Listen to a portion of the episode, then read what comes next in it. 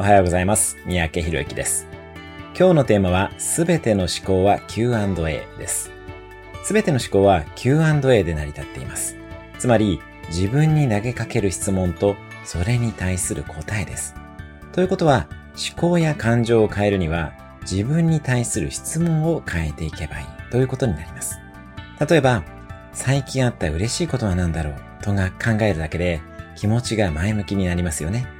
毎朝自分を前向きにする質問を投げかけてみましょう。今日は私からあなたに質問をします。今何が幸せですか？何がうまくいっていますか？誰に感謝していますか？何にワクワクしていますか？今日誰に貢献しますか？これらの質問を毎日ご自身にするのもいいでしょうし、紙に書いてトイレに貼っておくなども効果